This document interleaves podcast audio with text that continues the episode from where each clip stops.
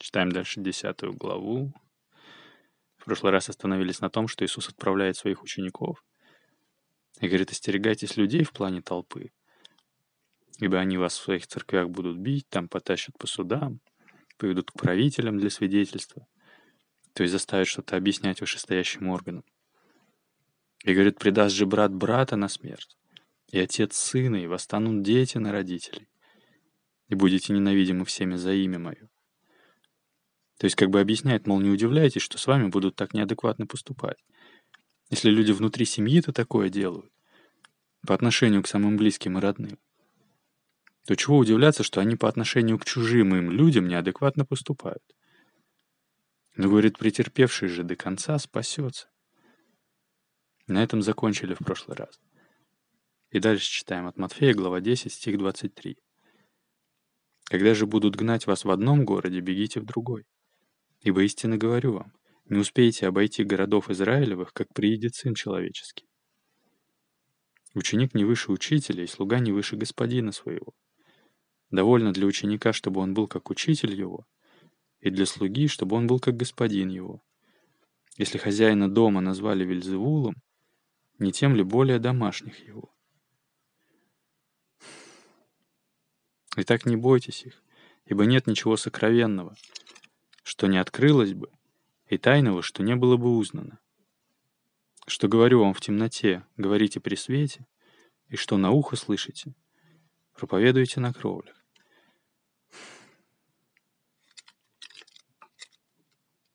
Давай еще раз.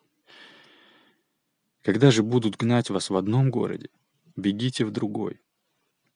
Ибо истинно говорю вам, не успеете обойти городов Израилевых, как приидет Сын Человеческий. Сын Человеческий с большой буквы. То есть Иисус про себя говорит. Но ведь Он в этот момент тут на земле. Он им это говорит, когда Он еще жив. Когда мы еще пока что ничего из того, что будет после, да, не читали и не знаем. И тогда не очень понятно, что он имеет в виду, что не успеете обойти городов Израилевых, как приедет Сын Человеческий. Это вряд ли о втором пришествии, потому что он говорит ученикам, что они не успеют обойти все города Израиля до того, как Иисус придет. А если он и так уже там, то как он придет? Вот не очень понятное место-то на самом деле. Можно посмотреть варианты перевода. Bible.by Матфея 10 23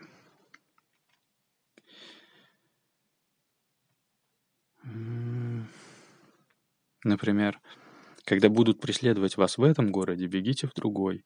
Говорю вам, не успеете обойти все города в Израиле, как придет уже Сын Человеческий. Или в одном вас будут преследовать городе, бегите в другой.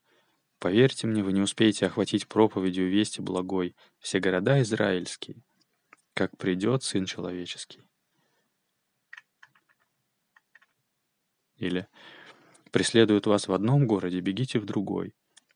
Говорю вам истину, еще не пройдете по всем городам Израиля, как явится Сын Человеческий. Помнишь, он перед этим говорил, что если кто не примет вас и не послушает слов ваших, то, выходя из города того, отрясите прах от ног ваших. То есть в переносном смысле отряхнись от этой пыли, да, от всего этого неприятного осадка как бы. Чуть раньше в этой же главе говорил. То есть у меня такое ощущение, будто он говорит, мол, вы особо не парьтесь, там принимают вас или не принимают. Если гонят из одного города, идите в другой. Не переживайте, что где-то не получилось донести благую весть. Если вас в одном городе гонят, если вас там хотят устранить, то просто уходите в другой город. Мол, еще не хватало там застрять и в это время не помогать тем, кто готов принять, понимаешь?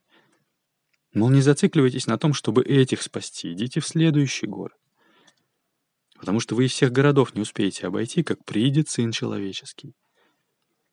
И вот остается вопрос, в каком смысле приедет. И ты знаешь, что я не священник и не пастор, я говорю только, как я это понимаю. Но он будто говорит о том, что в то время как бы на земле был не Иисус Господь. В тот момент в Израиле была другая религия по Ветхому Завету и по законам Моисея. И у меня такое ощущение, что он говорит, мол, ходите, учите, несите благую весть о том, что приблизилось Царство Небесное. То есть, что духовное царство стало к нам ближе. И говорит, не успеете обойти всех городов в Израиле, как это произойдет. И мы пока что этого не читали, но вообще это произошло, когда Иисуса распяли на кресте, и он говорит, совершилось. И написано, завеса в храме раздралась надвое в тот момент. Мы это будем еще дальше читать и разберемся. И потом он воскрес и явился своим ученикам. И, кстати, помнишь, смотри, в этой же главе 10, чуть раньше, он говорит ученикам, мертвых воскрешайте. Я говорил, как это так, мертвых воскрешайте, если мертвых в смысле трупы, то он сам как бы трупы еще не воскрешал. И мы обсуждали, в каком смысле мертвых.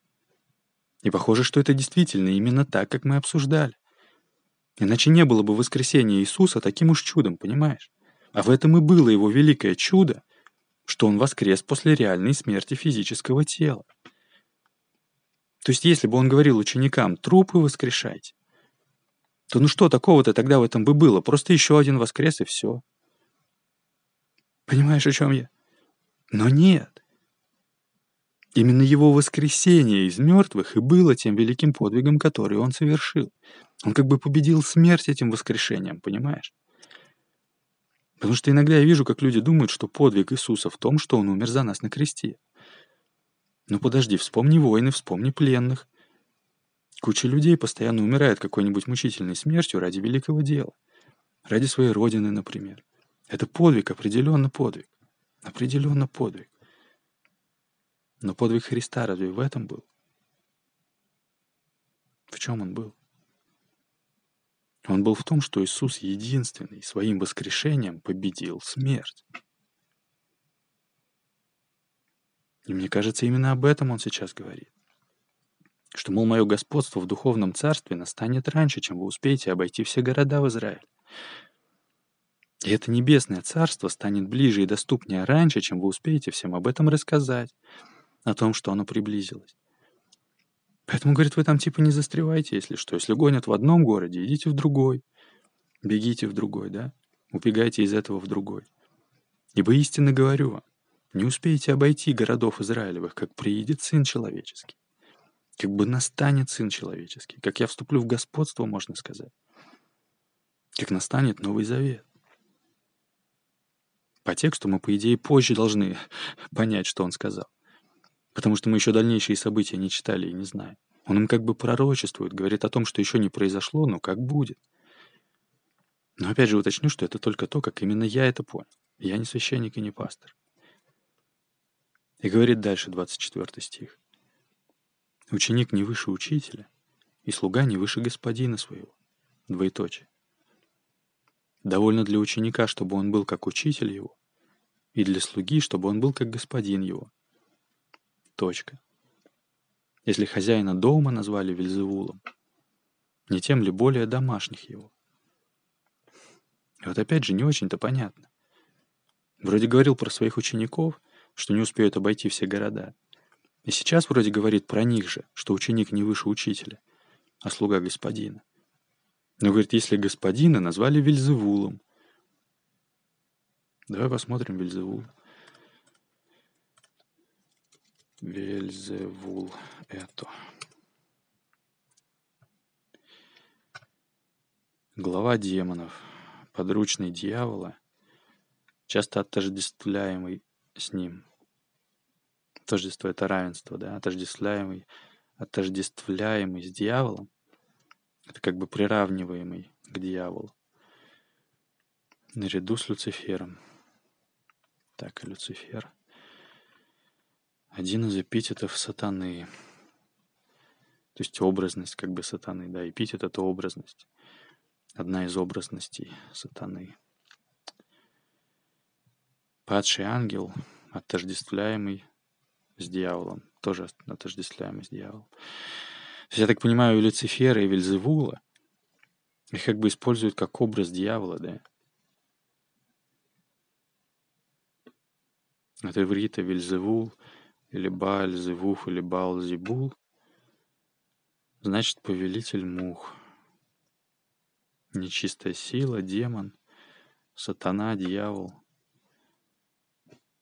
жертву данному Богу приносили людей, и алтари поклонения ему были залиты кровью, на которую слетались мухи.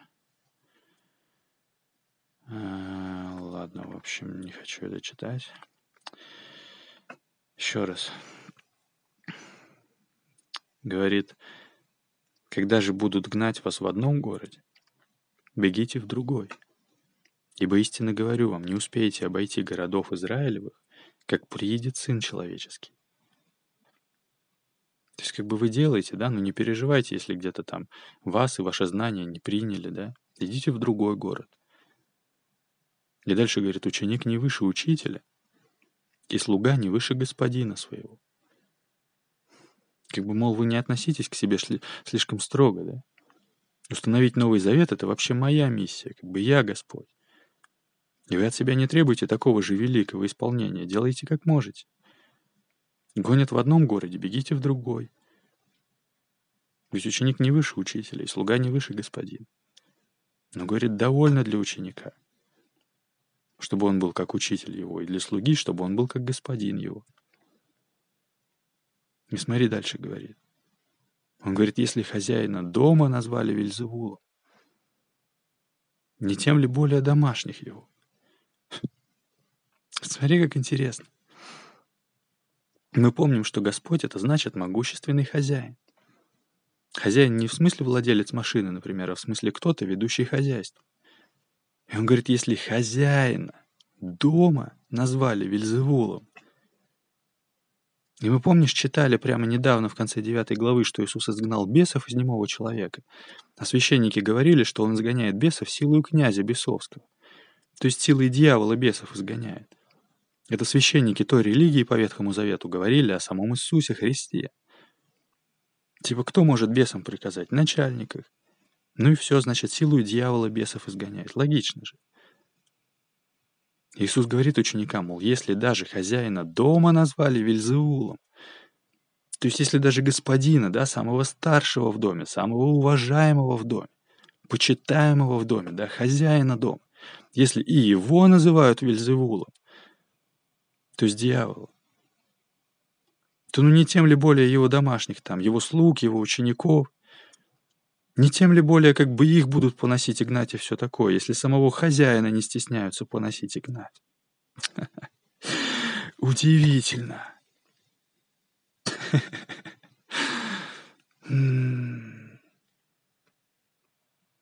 И дальше 26 стих.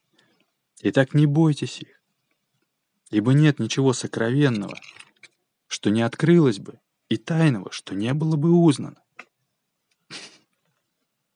Обалденно. Мне сначала показалось, он имел в виду, мол, что что-то плохое всегда вскрывается и так далее, да, всегда узнается. Ну и это, наверное, тоже в том числе. Но, похоже, он говорит, что все хорошее всегда в итоге, как бы, как это сказать? Что правда всегда восторжествует, да? Говорит, если хозяина дома назвали Вельзевулом, не тем ли более домашних его? И так не бойтесь их. Тех, кто называет Иисуса Вельзевулом и так далее. Тех, кто гонит учеников. Не бойтесь их. Ибо нет ничего сокровенного, что не открылось бы, и тайного, что не было бы узнано. То есть, говорит, вообще как бы не переживайте, что кто-то что-то неправильное о вас говорит. Или обо мне. Говорит, нет ничего сокровенного, что не открылось бы. И тайного, что не было бы узнано. Правда всегда вас торжествует, понимаешь? И дальше говорит, что говорю вам в темноте, говорите при свете, и что на ухо слышите, проповедуйте на кровлях. То есть то духовное тайна. Помнишь, он говорил, войди в комнату твою и, затворив дверь, помолись Отцу твоему, который в тайне, Отцу Небесному.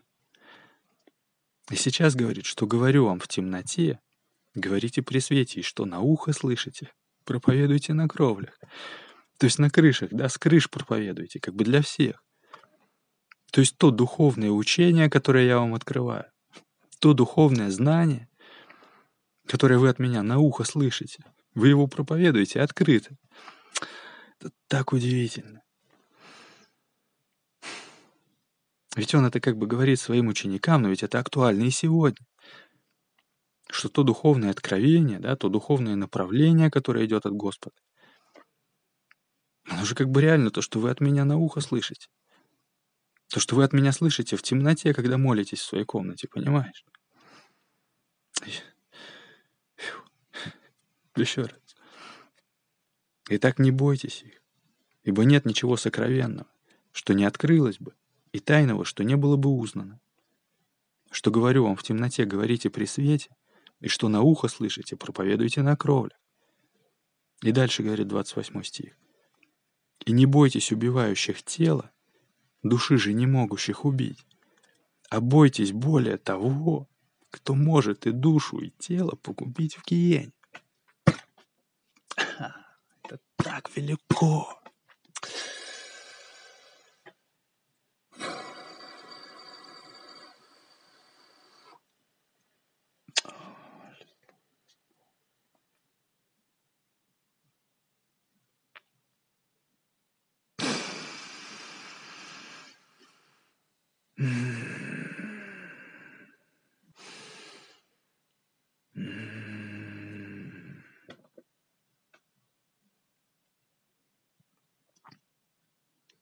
Невероятно.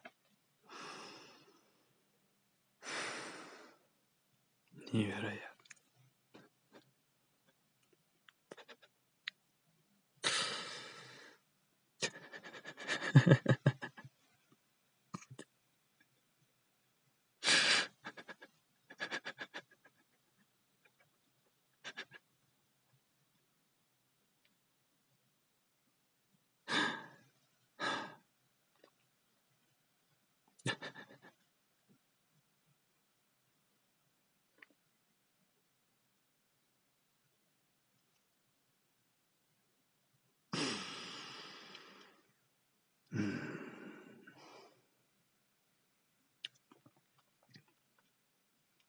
Помнишь, мы обсуждали про фразу царей или фараонов, которые считались полубогами? Они могли сказать простые смертные, там смертные подданные. Я говорил, а фараон что, смертный непростой? Тоже ведь умер. Но похоже, что они понимали, о чем говорят. Телом-то все смертные. Но не все осознают себя духовно. Мы разбирали, что духовное превыше материального, превыше физического, превыше пространства и времени. И энергии там, как оказалось, тоже. Мы обсуждали из философии, что существовать — это значит находиться в пространстве и времени. Но если бы Бог находился в пространстве и времени, то Он сам являлся бы частью мироздания. Как бы поэтому о нем нельзя сказать, что он существует в указанном выше смысле. И потому и говорят, что он всегда был, есть и будет как бы что он вечный, да. Потому что Бог — это не старик на облаке. Это сама сила жизни. И это божественная сила, да, это духовная сила. Она нематериальная. И потому и говорят, кстати, что люди сыны Божии. Иначе было бы логичнее сказать «дети Божии». Не возникало бы вопроса, а где дочь? Но слово «дети», «дитя» по происхождению означает вскармливать молоко, кормить грудью – это материальное понятие. Тогда как сын означает просто рождает, производит. И когда речь идет о мужчинах и женщинах как о духовных личностях, используются фразы «сыны Божии», потому что это не о физическом. Иисус говорит, не бойтесь убивающих тело, души же не могущих убить. А бойтесь более того, кто может и душу, и тело погубить в гиене. Обалденно. То есть он говорит, мол, что духовное на первом месте, вечное на первом месте, понимаешь? Как бы, мол, не поступайтесь своей духовной опорой и основой даже под страхом смерти тела. Говорит, не бойтесь убивающих тело, души же не могущих убить. А бойтесь более того, кто может и душу, и тело погубить в гиене. Можно посмотреть тут варианты переводов. Стих 28. Например,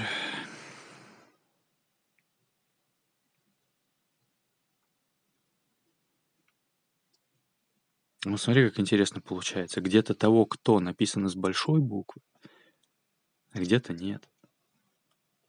С большой буквы обычно написано то, что как бы превыше.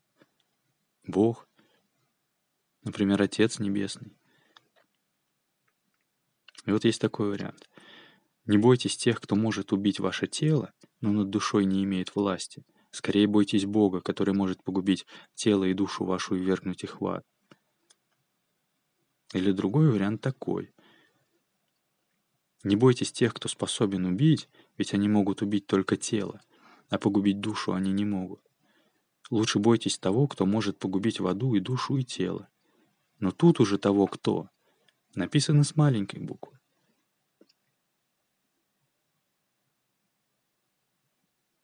Вот еще варианты. И не бойтесь убивающих тело, но не могущих убить души, а бойтесь паче, могущего и душу, и тело погубить в гиене, могущего с маленькой. И не надо бояться тех, кто убивает тело, но душу убить не может. Скорее надо бояться тех, кто может и душу, и тело погубить в гиене. И вот я, наверное, к этому варианту больше склоняюсь. Гены мы с тобой как-то, помнишь, смотрели, что это место, где души подвергаются вечным мукам, и что это источник мучений и страданий. То есть он говорит как бы о том, что свое духовное состояние берегите больше, чем физическое. Даже больше, чем физическое, да? Берегите свое духовное состояние.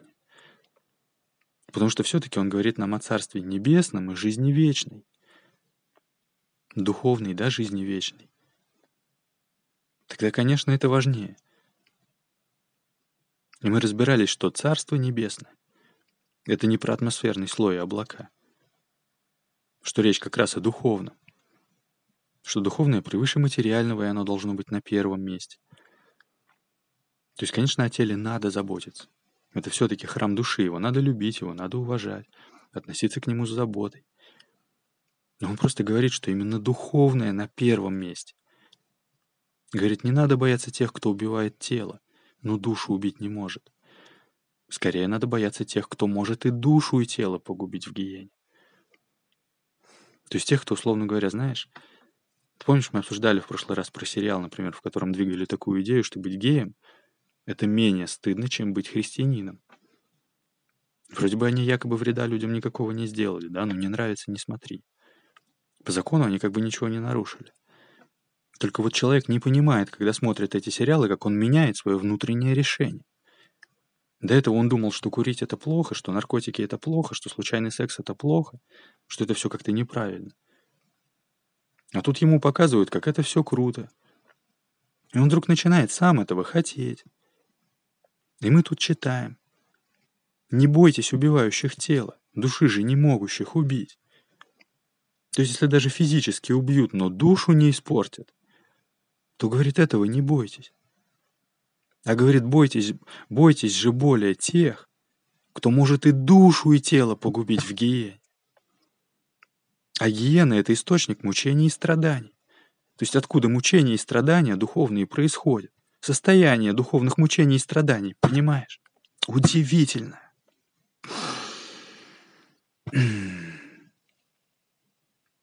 Ночь на дворе не хочется кричать.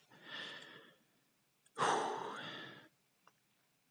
То есть он говорит, что именно твое духовное состояние это самое важное, понимаешь?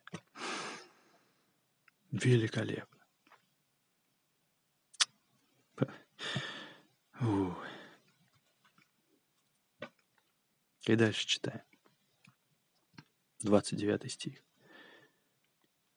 Не две ли малые птицы продаются за осарий. И ни одна из них не упадет на землю без воли отца вашего. У вас же и волосы на голове сочтены. Не бойтесь же, вы лучше многих малых птиц. Обалденно.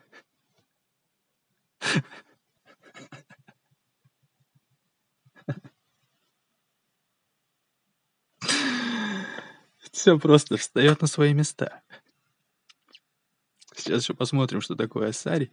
Ну, видимо, какие-то деньги. Я так предполагаю, не крупные. Из-за нее продаются птицы. Но, говорит, ни одна из этих мелких птиц не упадет на землю, то есть не умрет. Без воли Отца вашего, то есть Отца Небесного, да, Бога. А у вас, говорит, и волосы на голове сочтены. Говорит, не бойтесь же. Вы лучше многих малых птиц.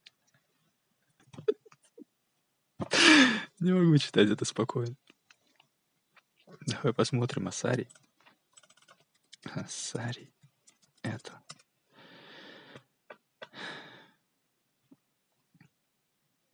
Асарий, Ассарион. Античные государства чеканили медные монеты номиналом 1, 2, 3 и 4 Ассариона. Кстати, помнишь, когда еще Иисус говорил такую фразу, мол, там, пока не отдашь все до последнего квадранта. Я смотрел, что квадру — это цифра 4, что квадрант — это, видимо, как бы четвертак, а четвертак — это самая мелкая монета. Еще он говорил им, не берите с собой ни золота, ни серебра, ни меди в поясы свои. И вот мы сейчас смотрим, что античные государства чеканили медные монеты номиналом 1, 2, 3 4 ассарионы. И он говорит, продаются за асари. То есть за один асари, я так понимаю. Короче, почти за бесценок, в общем. Почти бесплатно, наверное. То есть ценности в них как бы никакой. Малые птицы. Я думаю, это что-то вроде воробьев, там, синиц. Есть еще разные другие мелкие птицы, там, камышовка, зябля, зеленушка. Их вообще не очень-то понятно, зачем покупать. От них ни яиц, ни мяса. Разве что так, как хомячка держать. Иисус говорит, аж две продаются за осарь. Понятна мысль, да? Но он говорит, и ни одна из них не упадет на землю без воли Отца вашего. То есть ни одна из них не умрет как бы без Божьего усмотра. Можно посмотреть тут варианты переводов. 29 стих. О, воробьев. Не продают ли пару воробьев всего за одну медную монету? Однако ни один из них не упадет на землю без воли, без воли вашего небесного Отца. Или не за грош ли пара воробьев продается? И все ж ни один из них на землю не упадет без ведома вашего Отца. С большой буквы Отца. Или разве нельзя купить двух воробьев за медный грош? Но ни один из них не упадет на землю без ведома вашего Отца тоже. Или не две ли птицы ценятся единому осарию, и ни одна от них не падет на землю без Отца вашего. То есть без участия Бога ничего не происходит. У вас же и волосы на голове все сочтены. Или а у вас и волосы на голове все сосчитаны. Или ведь даже волосы на ваших головах сосчитаны. Или а у вас даже волосы на голове пересчитаны. То есть волосы, понимаешь? Самое, в принципе, нежизненно необходимое, да? Как, как это сказать? Нежизненно необходимый орган. Каждый волос у вас учтен. И говорит, вы лучше многих малых птиц, не бойтесь. Не бойтесь же, вы лучше многих малых птиц. Или, так что не бойтесь, вы больше значите, чем любое множество птиц. Или поэтому не бойтесь. Если столько внимания к воробьям, то к вам и подавно. Или «И так не бойтесь, много от воробьев, отличаетесь вы». Помнишь, он нам рассказывал, что не заботьтесь, что есть или что пить. Говорит, посмотрите на птиц, как бы они не сеют, не жнут, и Отец ваш Небесный питает их. Вы не гораздо ли лучше них? То есть вы с этими вопросами выживания можете справляться получше птиц, тогда чего об этом чрезмерно беспокоиться? Ты просто делай, что должен, да, делай лучшее, что ты можешь, а дальше ведь уже как Бог даст. И тут говорит ученикам, что если вас гонят из одного города, идите в другой, и не бойтесь убивающих тело, души же не могущих убить. Говорит, две птицы продаются за бесценок, как бы, да? И даже они не умрут без ведома Небесного Отца. А у вас и волосы на голове все учтены. Не бойтесь. Много от воробьев отличаетесь вы. Великолепно. Давай тут сделаем перерыв еще раз. Это стих 31. В следующий раз отсюда продолжим. Сохрани себе. Это подкаст «Разумная вера». И помните, что тьма не может поглотить свет. Физическое определение темноты — это отсутствие света. И такая же ситуация в духовном. Вся эта духовная тьма, она не работает на то, чтобы поглотить вас. Она работает только на то, чтобы вы сами в себе решили источник света притушить. И получается, что со всей тьмой мира можно не бороться, а нужно лишь только не тухнуть. Бог любит вас.